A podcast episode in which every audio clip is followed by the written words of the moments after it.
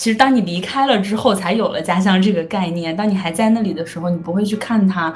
所以我觉得我的前十八年可能是并没有对家乡有过过多的思考。等我来到广州，尤其在读大学的刚刚开始的时候，我觉得我对家乡有一种，我没有那么可以坦诚、直接的、大方的谈论起我的家乡，因为在南方城市，总觉得西北等于贫穷，等于落后。我一直会把白羊跟我们的故乡，以及我性格当中的一些因素，能够联系起来，就它有一种顽强的生命力。现在就有一句话说的很好，说发现自己是被种在了这里，就是你尽管你想逃，你也逃逃离不了这个地方，因为它真的是一个把你深深的种在这里的一片土地。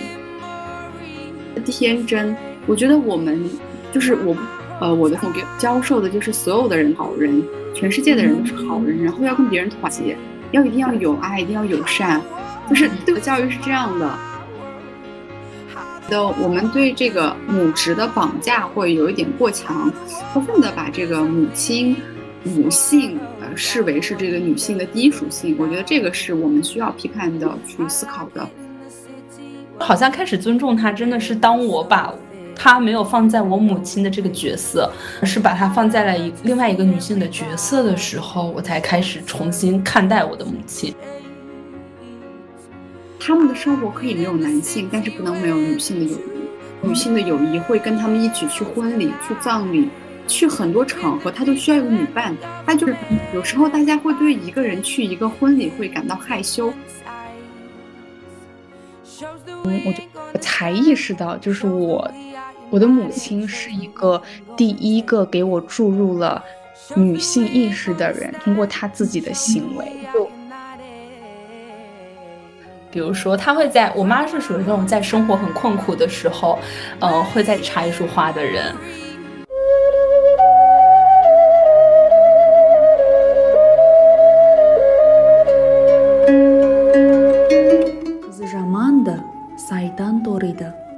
қыздың қырық жаны бар ел мен жерді қосатын қыз емес пе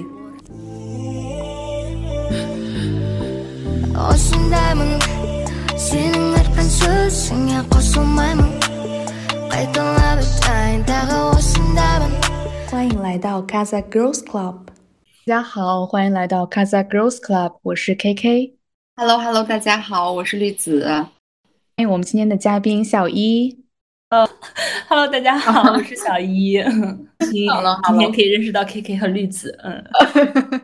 下楼散步是一档谈话类节目，在这里我会邀请一些逆流而下的下楼者，探讨在拥挤的爬升路上向下的可能性。谢谢 KK 和绿子的邀请，应该可以接得上。说的这个 Casa Girls Club 是我们共同创建的。关于哈萨克女性的一个播客平台，但它也不仅局限于哈萨克女性，它呃其实也涉及更多的群体等等。呃，然后我的话生活在北京，但现在在阿斯塔纳。嗯，很期待我们今天的一次对谈啊！你在阿纳？啊，那我也做一下自我介绍吧。Hello，大家好，我是小一。嗯，然后我现在生活在广州，我是陕西人，对。然后后来来广州读书，现在工作和生活都在广州。我是下楼散步的主播，今天非常开心，可以和可以和 KK 和绿子来录这一期的播客。然后我第一次看到你们的播客的时候，就是在首页刷到的。嗯，因为我最早我我其实我觉得其实都挺有。大部分听友对于哈萨克族都是有比较少的了解的，所以当我第一次在首页看到有一档专注于做，呃哈萨克族女性的对谈的时候，我就马上点了关注，对，然后就非常开心 可以一起来聊天。哇，对对，其实我我我也是关注下楼散步很久了，我也是在那个首页推推荐里刷到的。我很好奇你们当时是出于一个什么原因，然后决定做这样子的一档播客？K K 先来说一下吗？我其实经常会回答这个问题，有时候会见到，就是会面基一些听友，然后会说你们是怎么创建这个播客的？然后大家可能会觉得这有一个非常有个计，是一个计划性的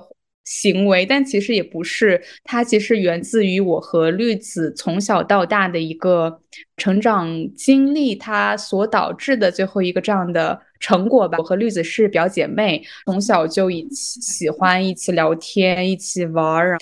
我们俩共同爱有一个共同点，就是我们俩很喜欢坐坐下来，然后一起深刻的讨论一些问题。久而久之。嗯，尽管后来我到了阿斯塔纳，栗子还留在北京，我们就会经常性的做一些视频通话呀，就不仅仅是一个嘘寒问暖，他就是会有一个真的是想要跟对方去聊一聊最近的心情，对一些事情的看法。有一次我记得栗子说，我们其实以后未来的某一天可以做一期这种。这种节目说，因为我的之前的专业是关于新闻播音主持这类，然后说你当主持人和 这种嘉宾，我们俩合作一起去探讨很多问题。但这件事情又过去了很久，然后后来我们两个都各自做起了播客。绿子是先做播客，然后跟绿子一起，我自己也开创了那个 Modern Nomad 清洗剂。然后做着做着又想说，哎，我们俩要不就一起。做这个 Casa Girls Club 的博客是这样子，逐渐的去有了这样的想法和最终创立了这个这个博客。我看一下你们到现在录了多少期？三十二、三十三期了。哦，你们更新的好快啊！是谁在负责剪辑？我们两个都会轮流剪，但现在其实有有一些朋友在帮助我们。是的，是的，非常感谢这些在帮助我们运营各个平台以及剪辑各方面的朋友们。所以现在播客对于你们而言也是业余爱好，对吗？对，是的，是的，也是我们的一个精神家园。刚刚我想补充一下，K K 说这个想为什么想建立这个电台，其实来说可能还有一个比较这个私心的一个部分，就是在北京生活这么久，可能很久以来，特别是也有疫情的这个关系，我很久都没有回家了，中间有两两年没有回家，也是在北京，我其实意识到我好像并没有那么有归属感。所以我就在想，我特别想了解在北京的哈萨克族女性在干什么，她们有有什么样的生活，她们有什么样的苦恼。那我后面发现，其实没有人在做这样的一个东西。那我就我就想，我我一直等别人做，还不如我自己做做的好。所以我就立刻联系了 K K，因为我们其实之前在我们两个彼此串串台的时候，也会做这个哈萨克文化，呃，也是从这个来，也是从这个点。让我们想到了，我们其实对我们自己的身份是非常的这有一些好奇和想要更多的去延展的一个点，所以自然而然的就就做了这档播客，也没想到会受到这么多人的关注和喜欢，很开心。我就感觉你们甚至有一点像是在给大众在播哈萨克文化一样，因为就是真的对于哈萨克族的文化 关注关注的非常少，对。嗯，我也很好奇，作为一个传统的哈萨克，我不知道你们算不算传统的吧？反正作为一个传统的哈萨克族女性，她的一个成长之路是什么样子的呀？对对，你们自己的那个成长之路是什么样的？K K 现在在阿斯塔纳，绿子老想叫你莉莉丫丫，绿子现在在北京，很好奇你们的一个成长之路是什么样的？你们大概是什么时候离开了新疆，然后了其他的城市生活？OK。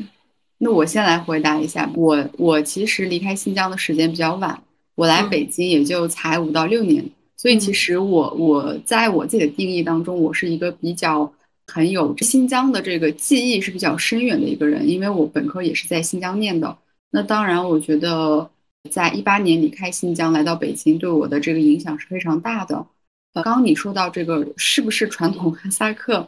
我说实话，我不知道能不能这样定义就。就像呃，就像很多人说你是不是传统的北京人，或者你是不是传统的中国人？我觉得这个定义其实，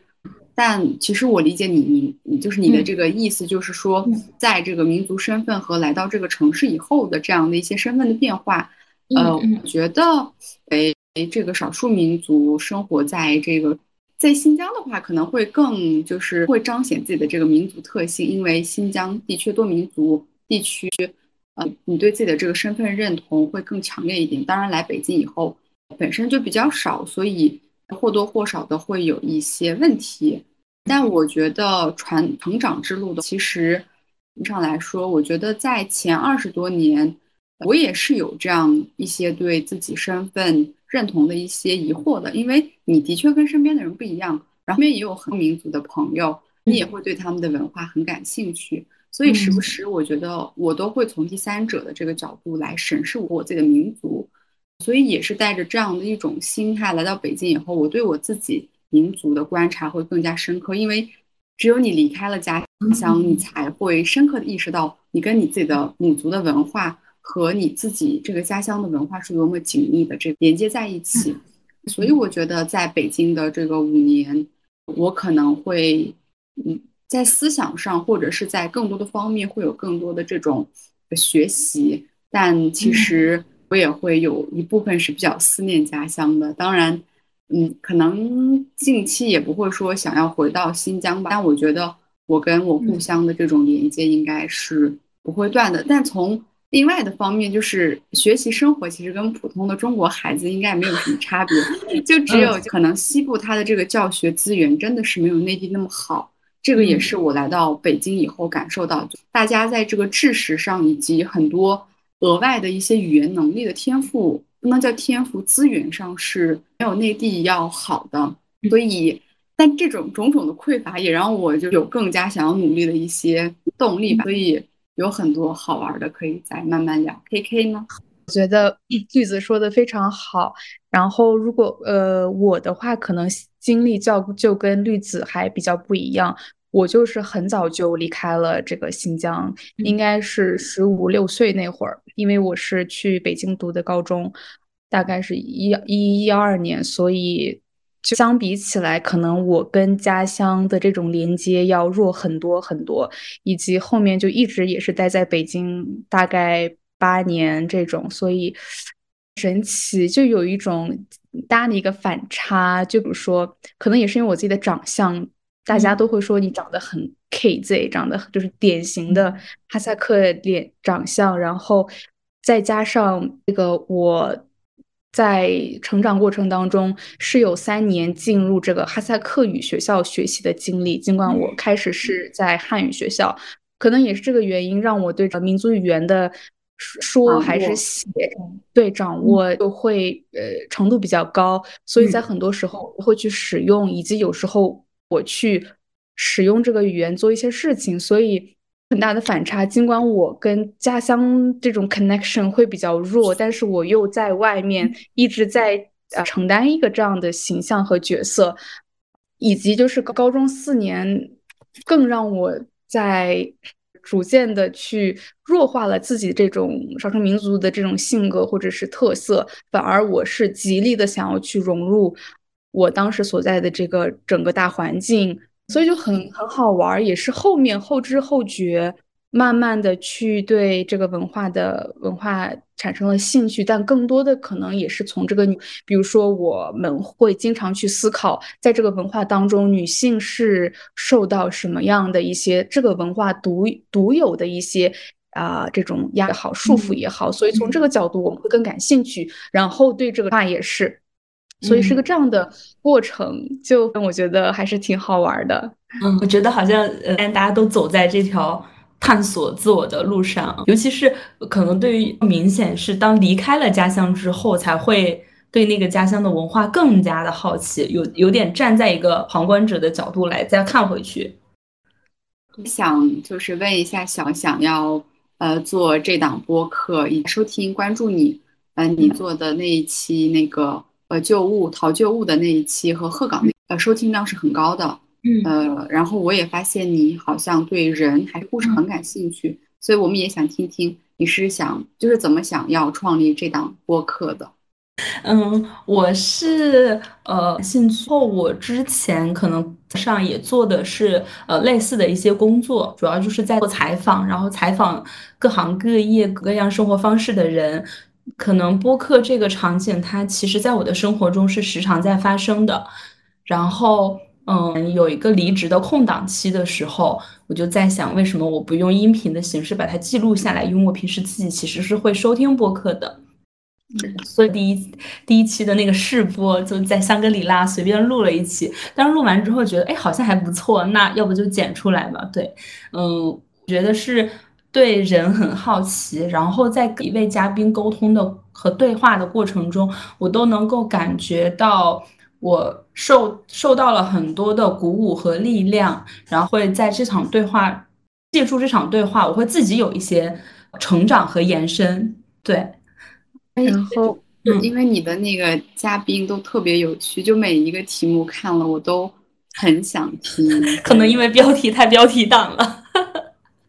对我特稿那期，以及还有一期是个男嘉宾，他应该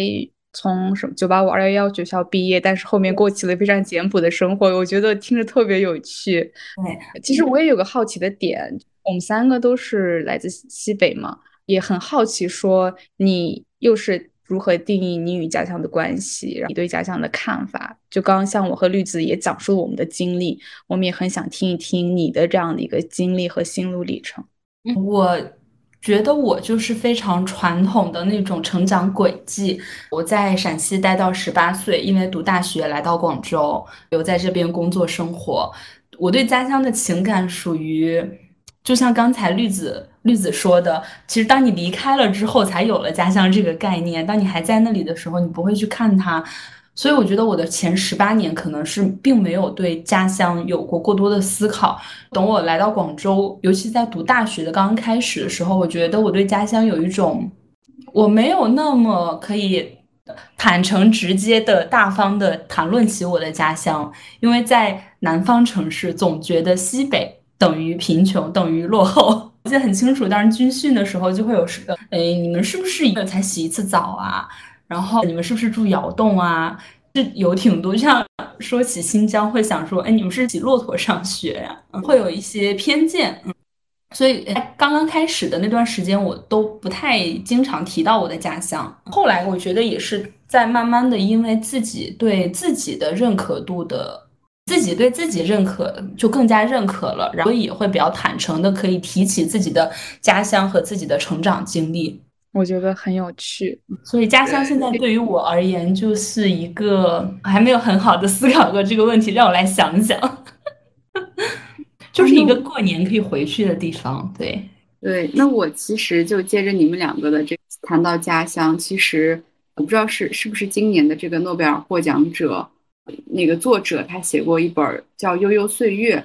以及有一本书叫《回归故里》。这两位作者其实他都是从离开家乡以后去反思自己家乡或者是自己自己家庭的一个给他带来的影响，因为这两位其实都是出身比较家庭，但是他后面成为了这个呃上上等社会或者是中产，类似于中产的这样的一个感觉，所以他们其实呃书方式我觉得还挺有意思，因为他们一直在嗯用语言来划分他们跟家乡的一些嗯。关系。所以我我想问小易，就是语言，因为其实我跟 KK，呃，也经历过一些，在 这个上传节目的时候也经历过一些 bug，就我们用纯哈萨克语录制的节目是无法上传的，因为小宇宙是无法识别这小语种语言的，所以我们两个是没有上传的。那我也在想，如果说我们用用方言去录制一期，会不会可以上传？所以我也想问，就你你你是怎么看待你的这个通话，以及你在广州的话，那是不是大家用粤语呀？就你对人的变化会不会，嗯有一些自己的一些特殊的感想？其实我还蛮好奇这个的。嗯，有趣。嗯，就陕西话可能跟普通话蛮相近的。像我们平时如果跟家里人用陕西话发语音，微信是可以几乎百分之八十到九十的识别出，呃，转文字的时候它是可以精准识别的。对，所以好像就是家乡话和陕西和普通话之间，我不太有太多的感触。对，嗯，粤语快十年了，但是我依然不会讲粤语。我觉得粤语对我来讲是一个非常难的语言，对。但是，嗯，学，但是好像一直没有这种环境。然后身边的大家也基本上，如果知道你不会讲粤语，大家都会讲普通话。对，其实小宇宙是没有办法识别哈萨克语，然后它在审核的时候就审核不了，是吗？对对对，是的。那我好奇，你们可以用哈萨克语来做个自我介绍吗？可以，只怕只害怕很多听听众都听不懂。可以用哈萨克语跟大家打个招呼吧。K K 可以再说一个别的一段，我就嗯不秀了。 让 KK 说。 әйел заттарына арналған солардың тұрмысы солардың өмірдегі қиыншылықтары қиын оспақтарын білу айт оларға бір айту орайын шығару біздің подкасттың ең маңызды ә, мақсаты деп ойлаймын рахмет 面面的，虽然听不懂，但是先鼓掌。呃，我稍微翻译一下，我就说我是 KK，然后和绿子创建这个播客平台的主要原因就是想给更多的， 无论是哈萨克也好，其他的少数民族的女性群体有这样一个发声，去讲述自己生活困难挑战的一个平台。好棒！我在你们的群里，我发现你们的群里就是会有多民族的小呃小伙伴们，有一位的呃女，然后我在另外一个社群里刚好也看到了她，嗯，有很多。他跟我说他在深圳，然后说什么时候来州可以见面这样子。就是我觉得好，你们做了这档播客以后，呃，慢慢给了这种少数民族的女性朋友们一个平台。对，大家可能都不是哈萨克族的，但都会加入到你们的社群里，然后共同探讨作为一个少数民族或者作为一个女性的一些思考。是的，我们其实最开始就是因为我们本身是哈萨克嘛，所以就自己原有的一些资本，我们就拿这个开始讲。但是后来我和绿子其实一致都认同一点，是我们肯定不想拿这个去限制或局限。那样其实有一种双重局限吧。我们本身的初衷就不是想说要用一个哈萨克来圈住自己，然后我们特别的开放，就是向所有的女性展开怀抱。正好我其实也可以感受到，真的不分民族，不分这个任何的。差差异性吧，大家其实都缺一个这样的手去讲自己的故事。嗯嗯，很好奇，Kiki 和绿子，呃，你们有没有一个就是非常明显的意识到自己是在某一个年龄、某一个阶段的时候才开始了这种自我探索的路？的，如果说是我的，我不敢说我在大学的时候有这种自我探索的意识，以及我。不敢说有一个自我意识吧，应该是在读研究生开始，以及尤其是在临近毕业以及毕业以后，这种自我意识真的是增长的很快、很迅速。这个肯定是离不开自己，肯也离不开大环境下大家对于这个女性觉醒啊等等议题的讨论，以及我和我身边的朋友，当然是绿子啊，我们经常会。对很多问题有一些批判性的思考，这当然肯定最开始就是对哈萨克文化 有一个很批判的角思考角度，所以这是在讨论以及自己去根据自己看的一些内容，还有最重要的就是生活当中遇到的很多的困难和挫折，不得不让你去重新思考，觉得这一点很重要。例子呢？我我想问的是，这个探索是专专指哪个方面的探索？对对，自我的探索，我觉得这个还挺广泛的。可能举个例子吧，比如说像我，如果我放在我十八岁之前，我可能我觉得我没有什么特别的自我意识，我更多的是活在一个大家设定好的一条路上，不会做过多的思考，只是去做，去做，去做。大概等到我上了大学，我才开始在想，什么是我真正要做的，什么是别人期待我做的，我会才会有了这份觉察。所以我很好奇，觉察你呃是在什么时候开始有的？他也是在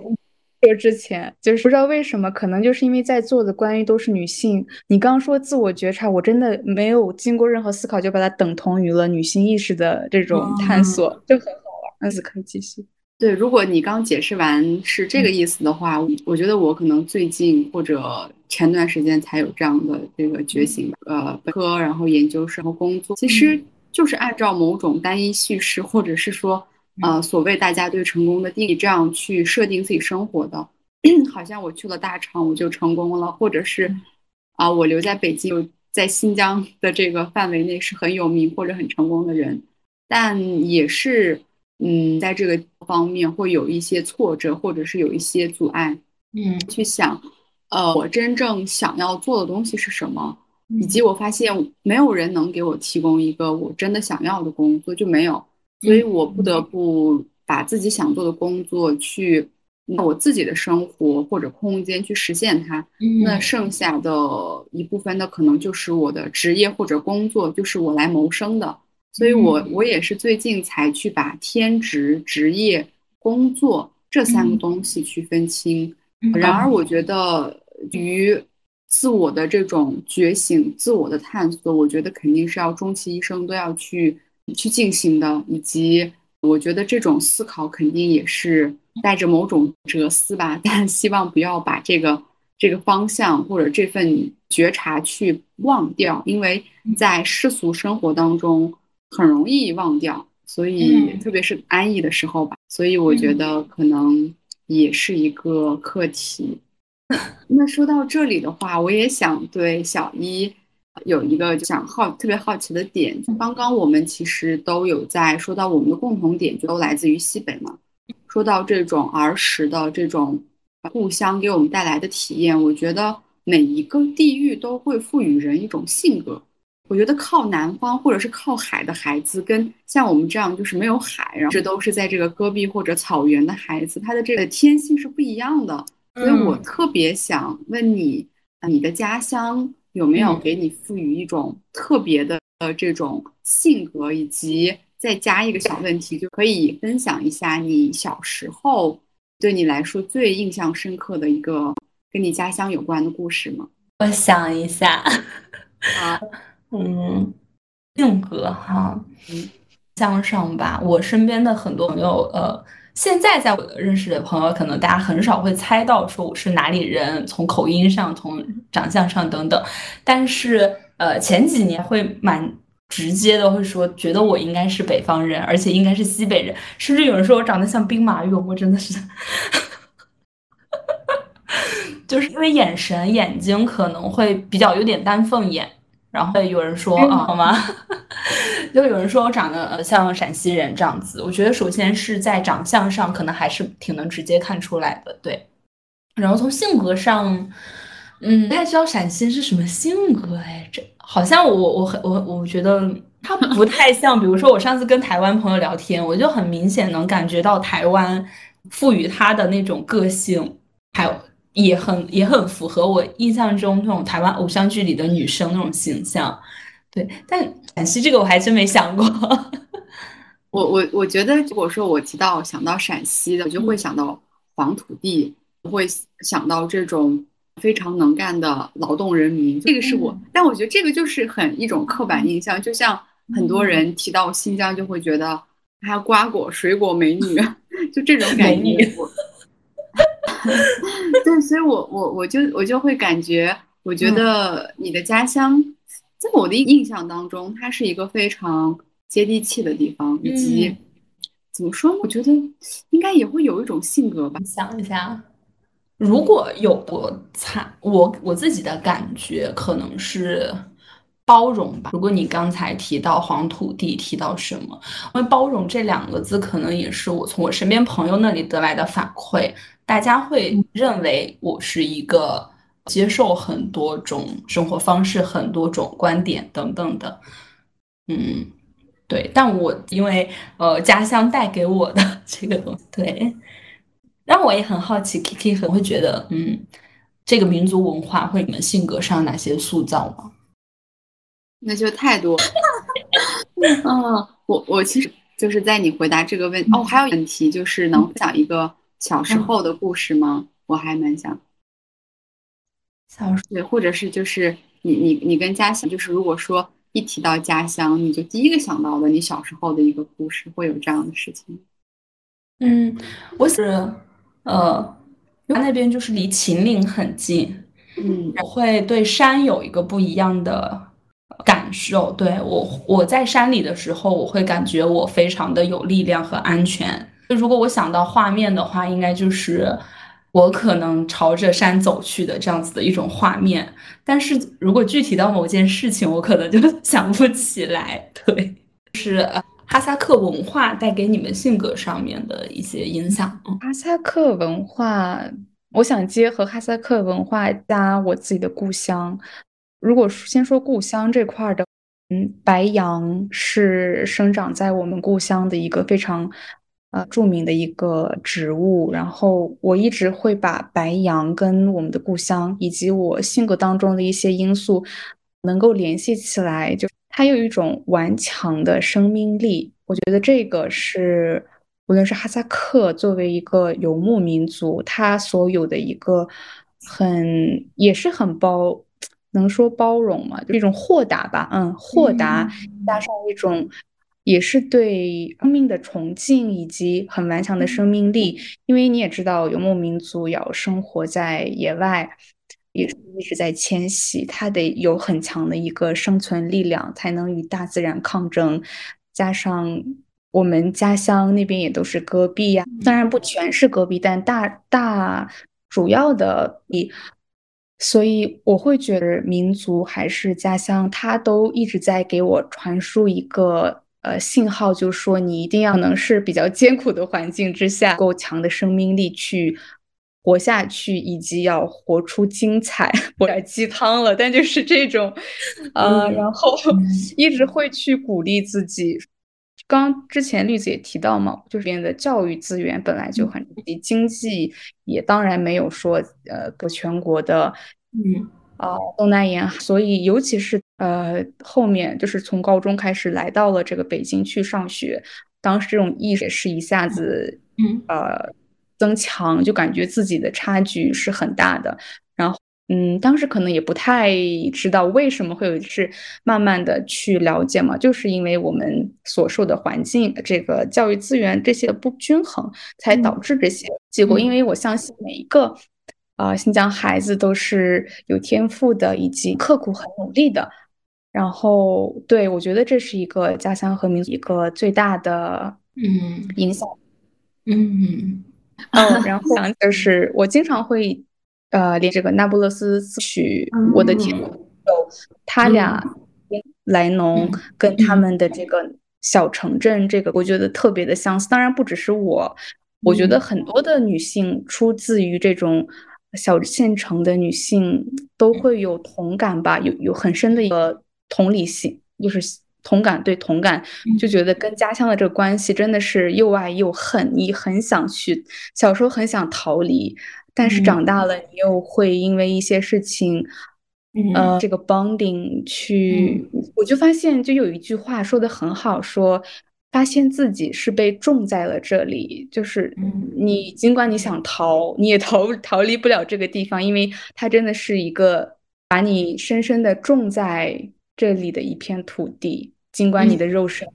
可能去很远很远的地方，但你是被种在这里的。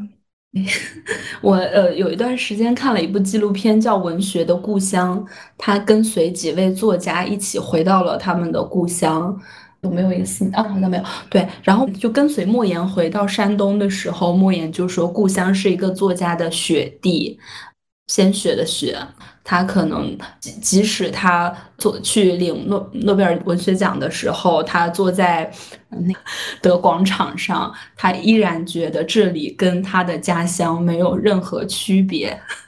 不不管在书写哪里，其实他书写的都是他的家乡。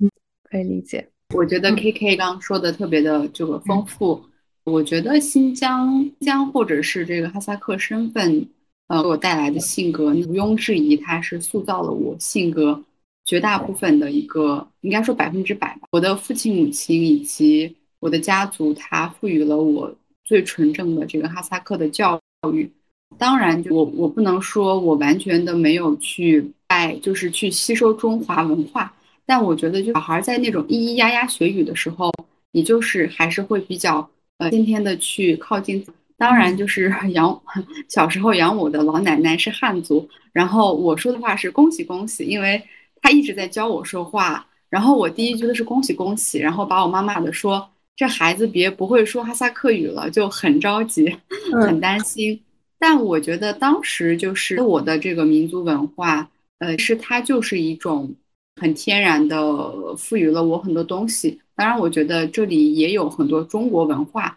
以及很多汉族朋友的这种影响，我觉得我小时候啊，不觉得自己是个哈萨克族，我觉得好像我身边所有的人都跟我一样。当我在家乡的时候，我不会说你是汉族，我是哈萨克族，他是维吾尔族，其实我小时候是没有这个概念的，呃，反而是越来越长大，进入到社会化以后，你才会有这样的族别意识。但小时候，我觉得我感知到的就是大家都非常的热情，以及大家都非常的，所以我挑这个几个点的话，刚刚 KK 任，那我觉得我自己就是哈萨克对我的这个性格的一化，那天真，我觉得我们就是我，呃，我的父母给教授的就是所有的人好人，全世界的人都是好人，然后要跟别人团结，要一定要有爱，一定要友善，就是对我教育是这样的。呃，这天真感天然的对人性是那种善的一种假设和预设，我觉得这个东西是让我我发现，呃，像我跟其他人会不太一样，特别是来到北京以后。那第二个点呢，我觉得就有一种浪漫主义色彩吧。我真的觉得，我不知道这是我的性格还是这个民族性格赋予我的，我会更天然的就倾向于一种浪漫的生活，不是那么那么那么的功利，或者是说我对成功不是那么极限的想要追求。对我来说，生活的舒适、过得开心、过得有意义，可能比成功要更重要吧。所以我觉得这个也是不只是哈萨克族，我觉得所有的游牧民族，他可能都会有的一种呃很向死而生的这样的一个状态。因为以前你在这个草原，其实人动不动就就死了，就很容易，所以大家对死亡是一个非常接纳的态度。所以向死而生，你才能。活出更多精彩的生活，对，嗯，好棒啊！在四十五分钟的时候，好像突然有了一个 升华。我好奇你们，其实你们的家乡从行政规划上来讲，它是属于新疆的哪个区域？塔城，我在塔城，对，塔城地区，北疆，好美啊，北疆。对，去过吗？疆，我没有去过北疆，我只去过阿克苏，因为出差的原因有去到阿克苏。对，所以非常有幸的见到了胡杨。当我站在胡杨林里的时候，我也很能感受到 K K 所说的那种坚韧和力量。对，以及觉得人类非常的渺小，它存胡杨存在的 时间比我们太久太久太久了。对，那我们刚才，对，那你说吧。我们刚才是聊到了关于呃游牧民族的向死而生。对。好，那我那我 那我们能不能就是来聊聊刚我们留留下的一个问题，就是嗯，然后因为我们之前在跟小一呃有沟通这个大纲的时候，其实我们也在说我们想找一些共通点去聊一些我们都感兴趣，然后我熟知的一些内容。那后面我觉得就那就不得不非我们自己三个人的一个最大的属性，就是我们都是女性。然后我们都性主义，可能有自己的一些认认识，嗯，也想来聊聊，就是我们关系。那在这儿也想跟小一，嗯，一阵儿小玉小玉这里听到，就是跟你母亲的这个关系是怎么样的，或者是有没有一些很嗯很动人的故事可以分享给我们？我其实，嗯，说老实话，我是蛮害怕。来聊跟母亲的关系的这个话题的，因为我觉得它对于我而言是一个需要非常长时间的、非常深入的去探索和思考的议题。我其实，在公众面前来讲述这件事情，我也是有点担心的，所以我可以给个例子先来分享吧。我我稍微准备一下，我我先我可以先提几个问题吗？啊，可以可以。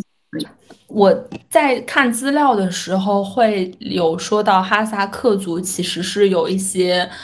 女神崇拜的，关于母有点有一点点这种母系氏族的这种母母女神崇拜。对我我挺了解，我就是我挺好奇这方面的一些文化的。是的，我觉得是有这种哦，克萨扬就是部落头长关于他的故事，以及还有一个叫多莫拉嘎纳。这种其实，在一些呃本土地区，可以完全的找到一个他的这种呃石头，这个女性神像，她的石人，对对，石人是一个女性。然后，嗯，正是因为有这个，嗯，到呢，他到现代社会当中，他的一个影视的呈现，可能就是在哈萨克里面，他非常的，嗯。母母亲在整个文当中的一个孕育后代，以及去去传承这文化，在这其中的一个非常重要的作用。嗯，你也会看到很多很多的哈萨克诗歌呀，是各种故事去赞颂母亲这样的一个功能。但是我们也会去非常批判的去看待它，感觉也会有一种戴高帽。我和这个绿子经常会有这样一个思考，然反而其实。女性是在付出啊，去去为这个整个民族也好，她的这样一个繁衍和发展是在做出一个自我式的牺牲。这个当然在大家看来一直是被呃这种歌颂，所以在很长一段时间内，大家其实都没有过方面的一个思考。我觉得，那我我来补充一下吧，就刚 K K 说的那些话，我都很赞同。我觉得就是我们有时候。在歌颂母亲，当然歌颂母亲是全球全人类文化都会有的一个行为，但我觉得我们对这个母职的绑架会有一点过强，过分的把这个母亲母性呃视为是这个女性的第一属性，我觉得这个是我们需要批判的去思考的。说到这个母女话题的，我们播客做过很多期有关于母女话题的，以及小易不知道能不能在我们的这个听友群看到。很多女孩都有这个跟母亲关系比较紧张的一些问题，或者是有一些烦恼，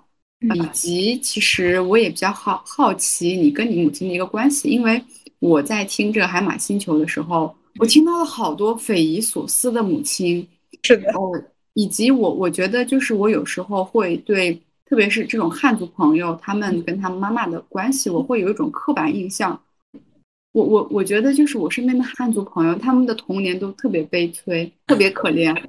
每天被要求学习。当然，这个跟我就是非常的不一种。我熬夜写作业，我妈会说睡吧，赶紧睡，就是对身体不是。在我妈妈的那个价值观看来，我的幸福，我的身体健康是大于一切的。当然，这个也也是有利有弊的。啊，当然她后面也会 要求我成功啊。但就早期的时候。呃，我的母亲对我的要求还是说，嗯，天然一点，就是希望我是开心的孩子，或者是希望我心理健康。嗯，对于我那种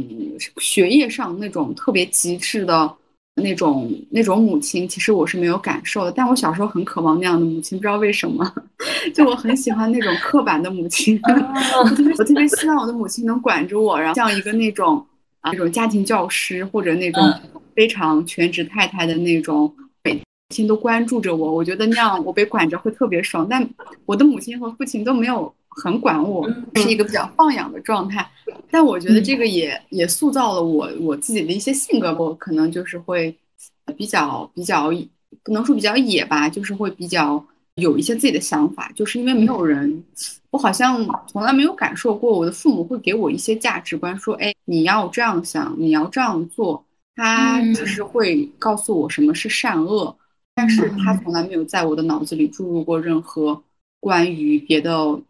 别的事物的定义，所以如果说回答你这个问题的，跟我母亲的关系是很像朋友的，也会说悄悄话。当然，自从我来到北京以后，我们的关系是有点远了，但本质上我跟他其实是比较亲密无间。哦，这个跟我母亲的性格有关系，她比我还像小孩儿，就就有时候我觉得我要替他操心。所以在某种方面，我觉得有时候我比他要更成熟一点。当然，我跟他比，当然我还是个小孩嘛。但这种感觉就还挺有趣的。就你跟一个比较有童心的母亲生活在一起，还是会有点不一样吧。所以很多朋友都反映说，他们跟他们母亲的那种问题的时候，当然我跟我母亲也不是完美的，也有一些问题。但至少我的母亲是不会太过多干涉我的一些。生活吧，对我，我觉得我们还是会比较保持一些距离。我的家庭氛围可能跟 K 呃跟绿子有点像，我的父母对我都是一个比较放养的状态。我跟我的母亲的关系其实是有经历了一些阶段，可能在比如说在十八岁以前，我跟我的妈妈就是亲密无间的好朋友，然后我。初中喜欢的男生，我初中我就会主动跟他讲，哎，喜欢谁谁谁，那是我第一个喜欢的男孩子。我妈妈会跟我讲说，我认识他妈妈什么什么的，就在晚上关掉灯之后躺在床上聊天。刚才突然想到了这个画面，对，在在十八岁以前，就跟我妈妈的关系还是蛮紧密的。然后后来出来读书，我好像本质上并不是一个非常恋家的人，会是就我非常羡慕我的一些室友，会每天跟他们的妈妈发消息、打电话、视频，有说不完的话。我可能一个月才会给家里打一次电话。开始出来之后，有了物理距离之后，就跟家里的关系好像没有那么紧密了。我突然觉得跟我妈妈有了距离感、陌生感，甚至有时候她打来的电话会有点怕，就不敢接。我不知道为什么。对，在自己开始经历一些思考和成长之后，这个阶段我开始对我妈妈有一些的怨恨，也不能是怨恨，怎么？我想一下怎么来描述。我不知道大家会不会有那种对妈妈的恨铁不成钢，就打引号。我会很会有会有。我小时候就很希望我爸妈离婚，但是我妈好像很爱我爸的样子。我觉得我一方面很心疼。我的妈妈，但是好像我自己其实本身什么都做不了。但到去年，我记得有一次过年回家的时候，我跟我妈进行了一次比较深入的聊天。在那次聊天的过程中，我感受到我是把我自己作为一个女性和我的妈妈作为一个女性这样子之间产生的对话。在那次对话中，我感受到了我对我妈的尊重，因为我觉得我在过去的有好有挺长的一段时间，我并没有那么的尊重她。我会觉得没有我懂得多，你的想法是错的，你不要来叫，你不要来插入我的生活，你不要来评价我的生活。虽然他其实已经做的可能比很多妈妈都少很多了，但是我觉得我还是有一个阶段就没有那么的尊重他。但去年我在那一次跟我妈的对话中，我就感受到，如果我以一个女性的角度来看待他。我觉得他是一个非常非常顽强、非常有力量、非常勇敢的去生活，但同时又受到一些传统观念的影响和限制的一位中国女性。我觉得很有趣，在听了绿子以及小一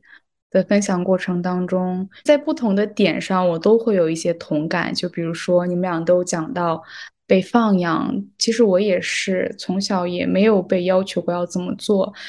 以及就可能看书，我就是个从小特别喜欢学习的人，特别好玩儿，就可能学多了，特别刻苦，反而就会说，哎，你一定要好好休息，身体最重要什么的，你的健康，把萨曼颠扫波萨因不真是，这是这是一个非常非常呃常常见的一个哈萨克俗语吧，就是说身体健康是。平安安平平安是最重要的，对于一个人来说。然后，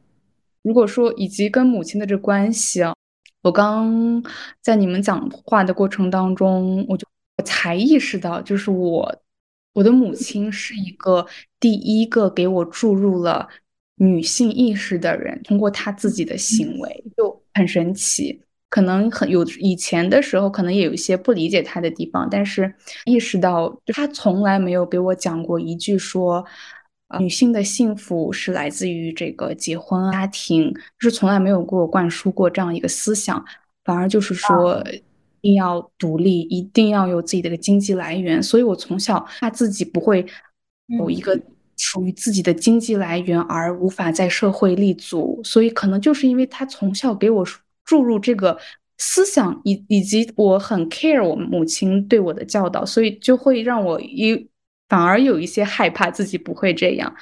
以及就是他在生活当中做出的一些很勇敢的选择也好，以及让我有时候都会觉得自己没有他那种对生活的一个热爱，以及对新鲜事物的一个不停的去探索。就比如说我甚至对一些社交软件也好，对一些。甚至视频剪辑这种事情，以及社会上比较在流行的很多东西，我都是一种很不去，只要它无涉及我的生活，我都不会想去关心或了解，就反而他是会去去去关心，以及想要跟上这个潮流，就让我也有一些敬佩吧。所以他可能就是一个第一个给我注入了这种女性要独立自强的这样一个人，但是跟他的关系，我也不能说。我们的关系没有过紧张，我可能跟小一就是一个比较完完全不一样的这阶段，我反而是在十八岁之前，在初中呃高中几年之前，反而跟我妈妈的关系其实还是算比较比较远，只是一个她非常关心我的日常起居，仅此而已。但是是也可能是因为我离开家，就家了去那边读书之后，跟她就会有更多的交流。反而就从那之后一个节点，我跟他的关系就更加紧密了。嗯，就会像刚刚绿子说到，跟妈妈可能就是会成为一个朋友，会会互相分享一些小秘密之类的。以以及到现在，我觉得我也在慢慢成为，就是以前他是会去照顾我的心情。去把我给他抛过去的很多情绪的这种，嗯，负面情绪也好，这种就是我妈感觉她总能接住我所有的情绪，以及我觉得对于你们两个也应该是一样的，就妈母亲是最理解你的人，就是你无论说什么，就是我就这样给他讲什么，他总能理解，就很神奇。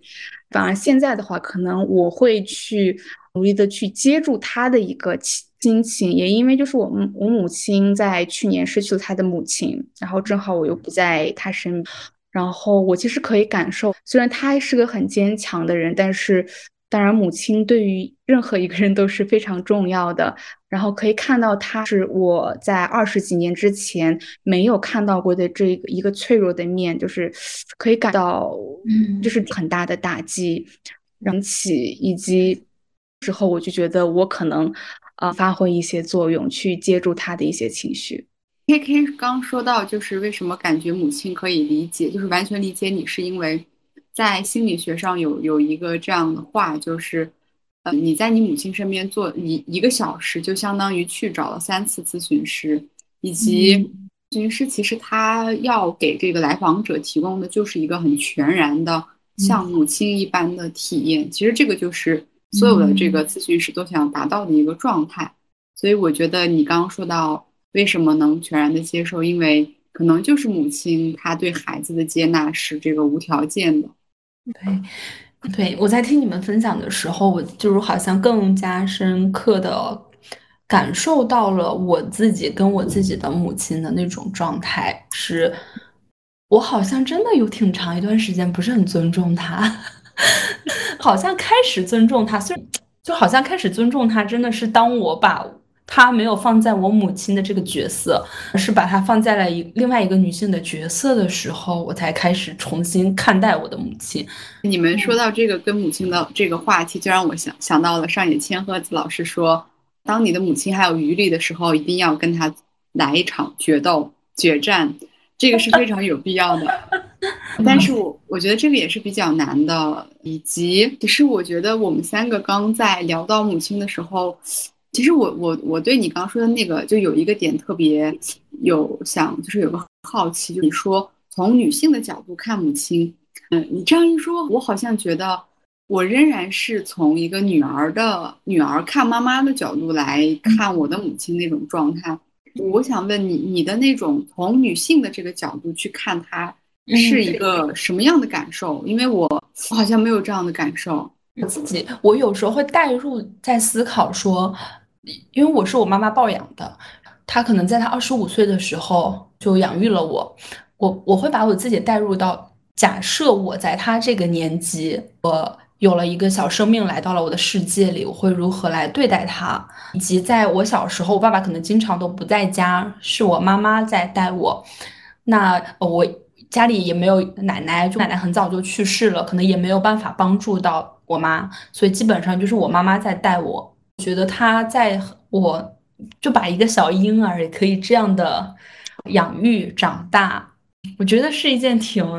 挺了不起的事情，因为我觉得我自己做不到。如果在我二十五岁给我一个小生命，我觉得我做不到。以及包括在时间里，他呃在遇到一些生活的挫折的时候，他都。在异常的一些事情的同时，还保有那种浪姐少女心。比如说，她会在我妈是属于那种在生活很困苦的时候，嗯，会在插一束花的人。呃，那我自己在我经历我生活那些困苦阶段的时候，我可能想不起来这件事情，会不断的有一些参照，我就在想说，当我自己在面对这件事情的时候，我能不能做到像他这样？从这个角度，我就可以开始理解我的妈妈。我觉得她并没有，当她与我这样子站在并并列这样子站着的时候，我觉得她是一个比较值得尊重的一位女性，因为她在坚强的、勇敢的，比以及保有生命力的这样活着。然后，其实我又非常的心疼她，因为我的妈妈就是一个非常被。其实她是在教我做一个独立女性，在我很小的时候，她就在教我做一个独立女性，就跟 K K 讲的一样。妈妈会跟我说，一个女孩子就是要好好读书，不管家里条件再怎么样，她一定会支持我读书，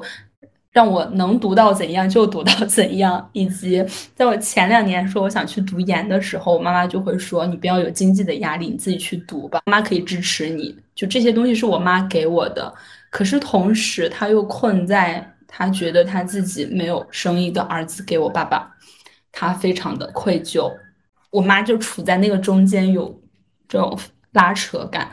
但他的这种愧疚是他自己带给他的，就是爸爸从来没有任何一丁点说过，甚至埋怨过他，说你没有生一个儿子是怎么样的。可是当一个女性，她处在那样子的一个社会中，对自己进行了，或者是周围的环境吧。长时间导致他觉得他没有生一个儿子是一件，嗯，就在鼓励我去 不去走，成为一个独立的人。对，远了，没有没有，我其实我刚我就是我在听你这个故事的时候，嗯呃，我感觉的确就是我看到的中国女性的一个样貌，就是中性，她身上有着很顽强的生命力，然后对自己孩子的那种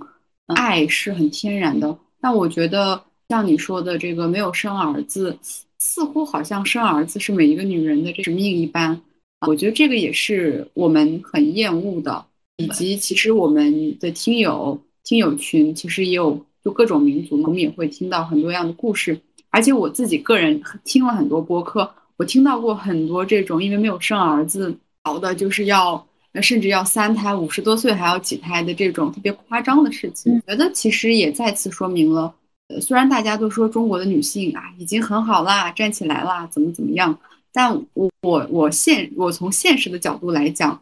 呃，中国女性她看似是平等了，看似是出来工作之类的，但她背后其实没有人去支撑她，你把她抬到了一个平等的位置，但是她下面是空的，所以很多女性一下就就往下掉了，她就没有一个依靠。所以，我刚听完你的故事以后，我觉得你的母亲还是一个很很浪漫、然后很热爱生活，以及我发现我们三个的母亲都是一样的。当女性面对自己的生命和他人的生命的时候，是一种很顽强但不去自怜的一个状态。我觉得这个你这个是女性特有的，因为在我看来，有些失败的男性很容易自怜，而女性其实她并不太完全会去。自我可怜的那种哀悼式的那种感觉，以及从另一个方面，我也有一些其他的思考。我对小鱼的母亲突然有了一个更深层的敬佩，可能就是因为刚刚小鱼提到说这个抱养，因为我看来能够去去养育你选择去养育一个一个小的 baby，这是一个非常伟。大以及有爱心的一个表现，女性的身份，同样作为女性的身份去，首先我思考了我自己的母亲，以及刚思呃，就是听了你母亲的故事之后，能够理解她的这种挣扎和这种呃这种摧残吧，就是明明也不是自己的错，也没有人去责怪他，但是正是很多东西的一个遗留吧，我不能说是。民族文化，但是也是生长的这片区域以及整个这种中华文化，它的一些很主流的一些思想，它就是很无形的体现在了我们每个家庭当中，以及甚至那个年代。我不知道你母亲是六呃七零六零七零七零六零啊，那就是一样。我觉得就是七零年代的母亲，她都是这种，就是她也有非常往前迈进，是。的这个一步，她她真的无法去挣脱的这一部分，所以真的是很典型的一个母亲的形象。嗯，的时候我妈还给我发视频，他是听到我们在说她了吗？嗯，嗯，最后再聊一个话题吧，然后还是还是有一些时间，就是关于这个女性友谊。就刚刚其实 K K 也说到了《乐斯四部曲》，然后有这个两两位女女主人公的这种友谊，它也是一种比较这种拉扯呀，或者是此消彼长的一种一个状态的友谊吧。所以我也想听听小一跟 K K 女性友谊是如何拯救你们生活的。或者是影响你的生活。我有上上一期播客吧，有一位女嘉宾，她跟我分享了一句话，是一个西非的长老的一句话，说，对一对一位女性最大的帮助，其实就是另外一位女性。可是当人们没有意识到这一点的时候，女性的敌人往往是另外一个女性。我还非常认同这句话，在我自己的成长过程中，我就是会感受到。我受到了非常非常多来自女性的支持，哪怕即使她们什么也没有做，她们只是在认真的过她们自己的生活，这件事情本身已经给到了我支持。可能，呃，我们经常，比如说，我觉得每个女性可能大家都会有一些比较亲密的朋友，大家偶尔会聊聊天。当我每一次结束这种。好朋友之间的聊天的时候，我就会觉得我充满了力量，我被很好的接受接住了，对，然后我就会觉得女性互助是一件非常好的事情，对。还有为什么说只是他们很好的这样子在认真过他们的生活，就本身已经可以支持到我，因为我身边的朋友大家的年龄层可能不太一样，比如说像是九五前后的，然后我有我的一些好朋友，他们可能是八零八零末的或者八五左右的。其实是处在一些不同的人生的阶段里，我会从他们在处于他们这个阶段的时候，面对某些事情的一些受到很大很大，我会我会看到他们在这个时候，呃，他们也在经历低谷，然后他他们也从低谷爬出来，然后又到了一个新的阶段，好像我也没有那么的害怕去遭遇到那个当困难，我自己也没有那么害怕了，因为我知道我前面的人也过去了，这个。这个低谷会就是天没有塌，我觉得这些东西都是我从女性身上看到的，就是她们身上的生命力和韧性。嗯，就我很韧性这个词儿，对，嗯，说从她们身上看到一些，就是她们如何去战胜这些困难，一些可能性。当你遇到的时候，其实她也给你呃一个动力吧，觉得自己也可以做到。我对这一点就特别感同身受，因为可以说我在我的生命当中。我没有感受到过任何一位男性是真正理解我的，反而我生命当中的很多女性真的是能够理解我，以及我到现在很多的经历以及内心达到的一一些成熟的这种 level，就完全离不开在我之前在道路的嗯长辈，因为其实就像你刚刚讲的，之所以是看到了这些女性长辈。他们是如何去给自己创造了自己的这个生命的道路？他们在一些困难的时刻，他们是如何？无论这个选择是做的对错，做的怎么样，至少可以从某一个角度提供一个生活的活法吧。所以也是看到他们，我并没有说看到这些女性长辈他们在人生的选择上是一致的，反而是看到了一种多元性。可能也是我关注的，当然都是少数民族的一些女性长辈，我就觉得可能也是一个少数民族它独有的一一种勇敢吧。就是大家并不是说都想要去随从随从主流的一个活法，大家还都挺个性洋溢的，都想有自己一个道路。就所以我觉得真的是女性友谊，无论这是不是友谊，也有这种呃人的一些亲情，真的都是。铸造我生命非常非常重要的基石，真的很感谢以及深深的爱这些女性。嗯，绿子呢？对，如果如果说讲到女性友谊，我想从我看到的这个女性友谊去讲。我一直观察我跟我我我妈妈跟她一位朋友的这个，不叫感情纠葛吧，因为他们是这样的，他们会玩一段时间，然后中间会吵一次架，这中间这几个月冷战。过一会儿又又又变成好朋友，然后妈就不停的跟我说，谁谁谁，他就他就是我最好的朋友，只有他懂我，他对我多么多么好。过一阵吵架以后说，哎呀，她就是个坏女人，或者怎么怎么样。只有其实只有这位朋友跟我妈妈是一直就是这样一个亲密的关系，但他们两个呢有一种相爱相杀，对，就有一点彼此嫉妒，但好像彼此又特别懂这个彼此的痛苦，然后彼此内心的很多内心话，他们都是彼此分享的。所以我在观察这样的一个友谊以后，其实我也逐渐发现，我妈，我我母亲很多这个这个呃不一定我跟我爸都能接得住，或者他的亲戚也接不住。反而是这个朋友能最大的容纳他这个身份，就是他这个人，而不是作为母亲和妻子的那个身份的他。就是我妈从她零岁到五十多岁的这个整个漫长的过程，她呈现的一个状态是他的朋友才能去容纳他的，而我只能从他二十多岁以后，就从我出生以后的这个状态来认识他。其实我不认识。二十六岁之前的他，我根本不知道他之前什么样子的，所以，呃，也是从这个角度看来，以及观察更多的阿姨吧，我发现男性，至少就是哈萨克男性，对他们来说很没有用，或者是说就类似于这种丧偶式的这个育儿，觉得很多这个男性无法提供给女性这种情绪价值，甚至他们不会听他们的妻子讲他们的烦恼、他们的痛苦。那当然，从我现在这个角度来讲，如果一个男人都不肯跟你聊天，你还嫁给他干嘛？还给他生个孩子，为什么呢？我觉得太奇怪了。所以我觉得，过我母亲的这这个友谊，我觉得大家会结伴着去。因为我觉得女性友谊在某种程度上肯定是拯救了很多人，不管是分担忧愁啊、分担心啊这个方面。呃，然后说从我自己的角度上来说。我觉得友谊肯定是比爱情要更伟大的，因为我觉得爱情有点荷尔蒙的感感觉吧，因为荷尔蒙非常的动物性，所以爱情跟友情相比的，我觉得友情肯定是在我心目中是更高一等的，因为被人接纳、被人理解，这个不一定完全发生，但是你喜欢一个人，你觉得一个人很好看，这个太正常了，所以我觉得友谊也是。对我来说是非常非常重要，当然是女性的友谊。我觉得我跟男性没有没有过友谊，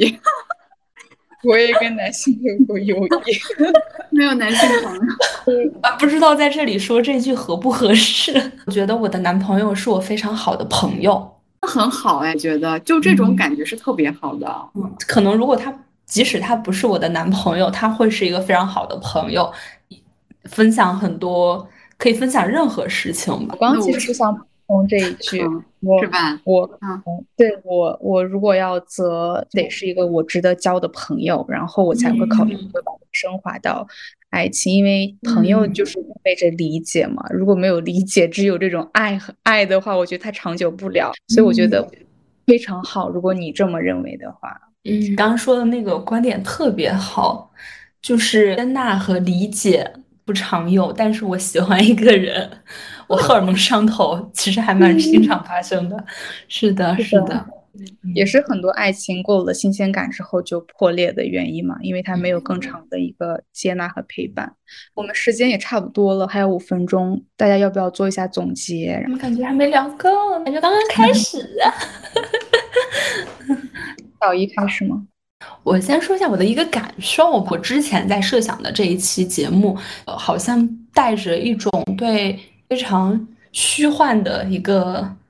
就还这几个字对我来讲就是非常模糊的一个概念。我好像试图在跟绿子跟 K K 的聊天中把它擦得清晰一点，把它看得更清楚一点。嗯，我其实，在聊天的过程中，我感受到我。尤其是在深入的聊天的时候，我其实会忘掉我们汉族或者哈萨克族这个所谓的民族的东西。我好像更多的是作为我们三个女性在这里聊天，我们在成长过程中面临的一些问题呀，跟母亲的关系呀，我觉得好像大家在思考和探索的很多内容还是蛮接近的。这好像是我们大家都在共同面对的课题。我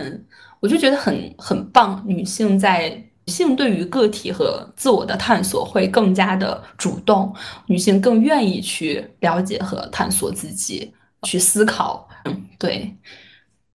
打住了。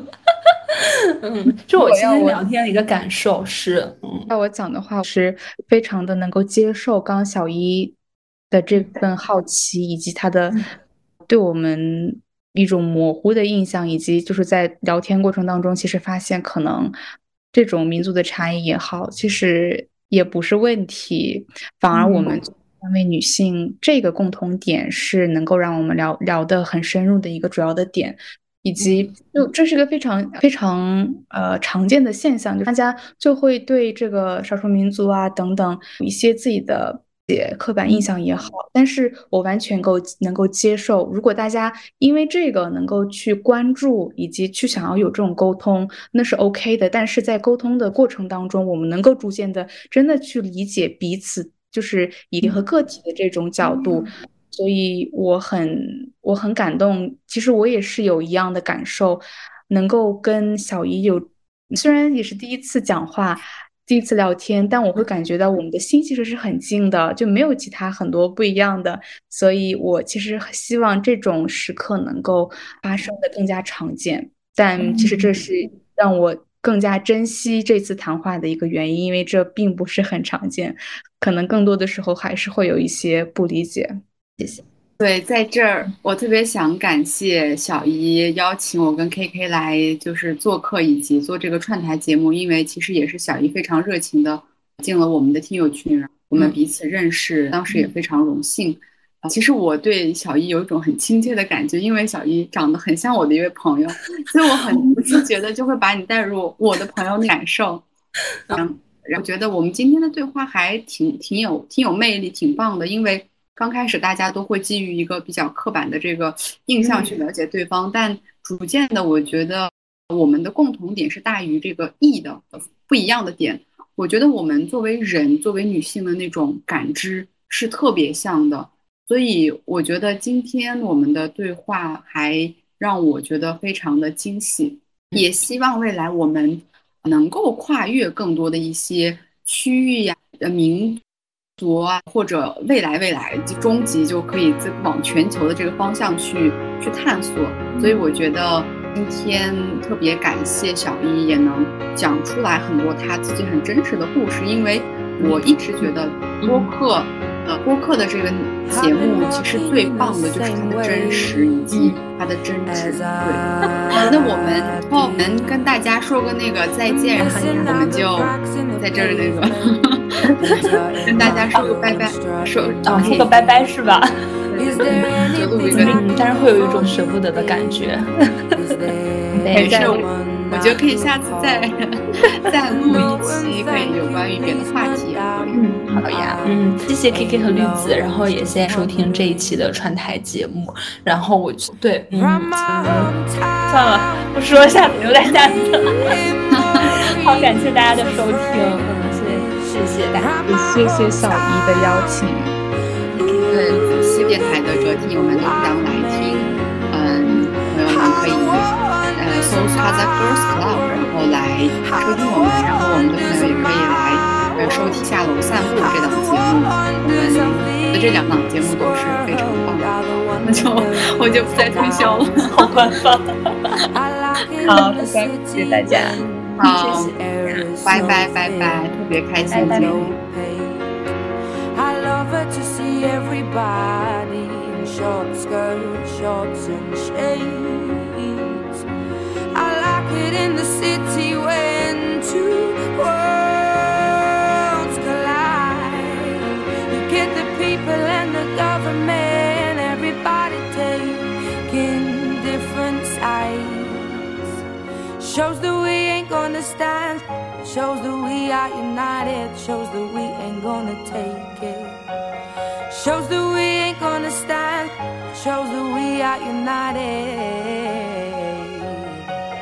Run my home.